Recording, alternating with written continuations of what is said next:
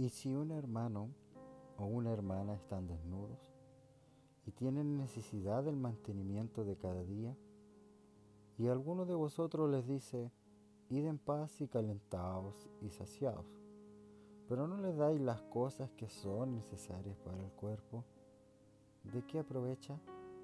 Así también la fe, si no tiene obras, es muerta en sí misma. Santiago capítulo 2 versículo 15 al 17. Cada pobre y cada necesitado que cruza por nuestro camino es un examen a nuestra fe. Alguien que tiene necesidad de abrigo y de alimento y a quien enviamos de vuelta con las manos vacías es un examen que reprobamos. De nada sirve decirle que se vaya en paz, que se caliente y se sacie si no hacemos nada por él. De nada aprovecha decirle que Dios le bendiga e incluso decirle que estaremos orando por él.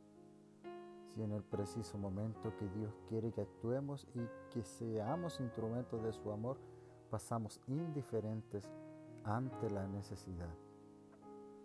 Santiago nos pregunta, ¿de qué aprovecha?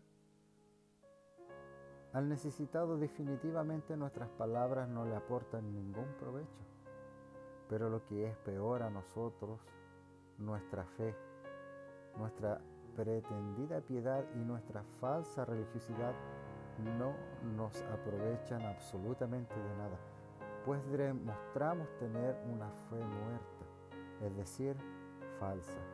¿Cómo podemos afirmar que conocemos a Dios si su amor no se refleja en nuestra vida?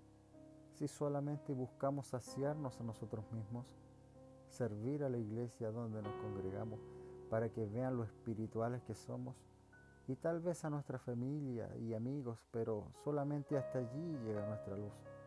Jesús dijo, así alumbre vuestra luz delante de todos los hombres para que vean vuestras buenas obras y glorifiquen a vuestro Padre que está en los cielos.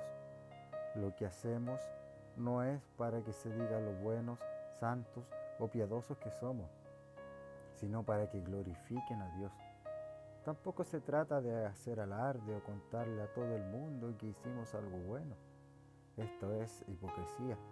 Pero las buenas obras se hacen evidentes y aunque no busquemos que se sepan, se hacen visibles en nuestra vida.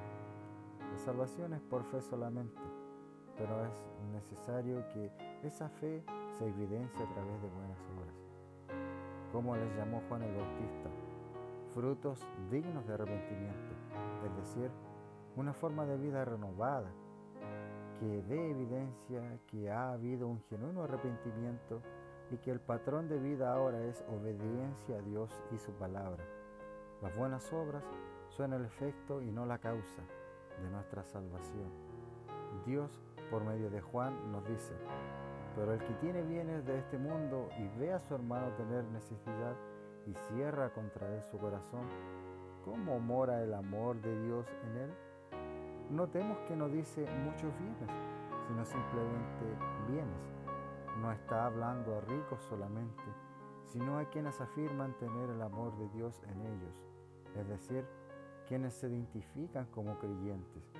Este tipo de exhortaciones no es para pensar en quienes lo hacen o quienes no lo hacen y señalarlos, sino para preguntarnos a nosotros mismos, ¿lo hacemos?